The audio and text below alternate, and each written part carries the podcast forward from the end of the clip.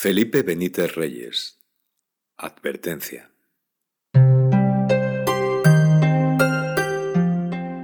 Si alguna vez sufres, y lo harás, por alguien que te amó y que te abandona, no le guardes rencor ni le perdones.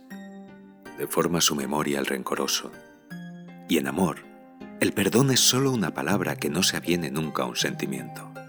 Soporta tu dolor en soledad porque el merecimiento aún de la adversidad mayor está justificado si fuiste desleal a tu conciencia, no apostando solo por el amor que te entregaba su esplendor inocente, sus intocados mundos.